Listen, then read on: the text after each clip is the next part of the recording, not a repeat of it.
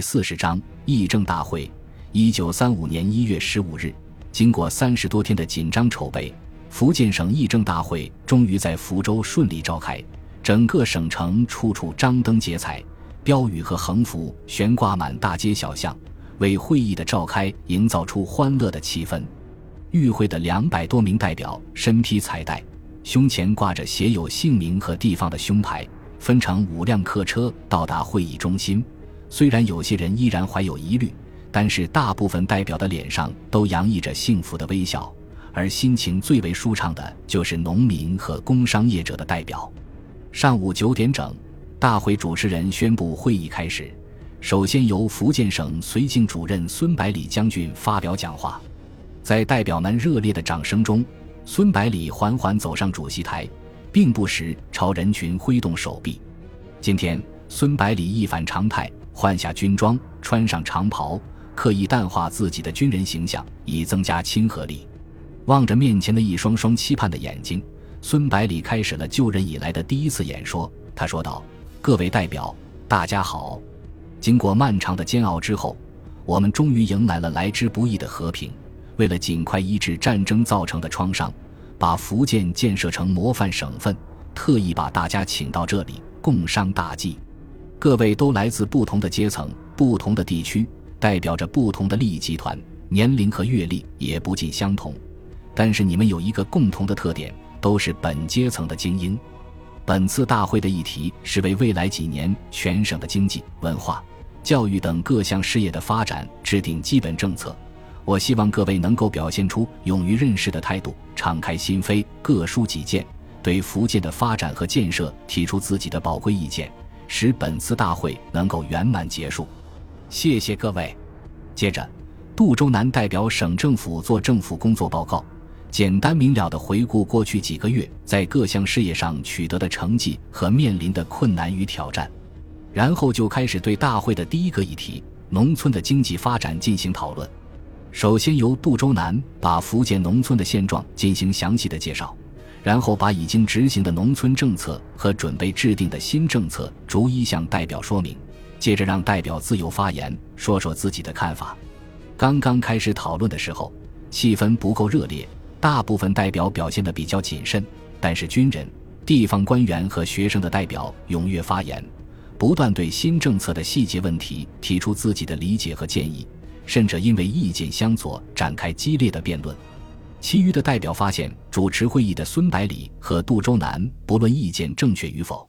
对每个发言者都给予热烈的掌声和微笑来鼓励，逐渐放下包袱，积极参与进来。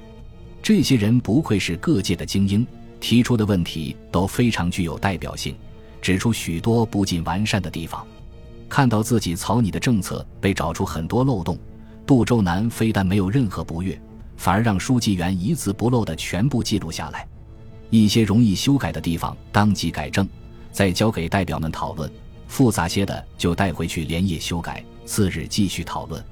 代表们看到财政厅长如此重视自己的意见，更加卖力的审阅文件，争取在福建的历史上留下一笔。七天的会议异常顺利的结束了，政府草拟的条款几乎全部被修改一遍。孙百里和杜周南为了争取更加广泛的民意。把修改后的各项政策在福建的几家主要的报纸上连续公示半个月，然后才最后定案。新政策几乎涵盖了社会生活的每一部分，其中最主要的是经济、文化、教育、卫生、政权和军事五个方面。经济政策在农村最主要部分的就是进行土地所有制改革，大部分地区按照十九路军一贯主张的耕者田的政策，本着公平自愿的原则。从地主手中赎买土地，再分配给无地或者少地的农民。这些地区的土地是地主和农民的私有财产。在比较偏远，或者因为遭受战争破坏而导致人烟稀少的地区，无主的土地全部归政府所有，再由政府投资兴建农场。为了切实提高农村的生产力，仿照苏区的模式，成立互助合作社，在政府贷款的扶持下。购买公用的耕牛、农具，政府在城市鼓励工商业的发展。除了比较敏感的军工企业和一些关系的国计民生的电力、自来水、邮政、电报等部门外，民间资本可以在任意的领域进行投资，对于新注册的工商企业一律免税一年，同时可以按照投资额度向政府申请无息贷款。政府本身也会兴办企业，与民营资本在市场上展开竞争，从而促进经济的良性循环。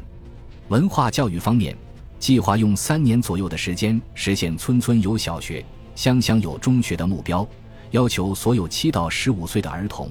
不论家庭情况如何，均接受免费的义务教育。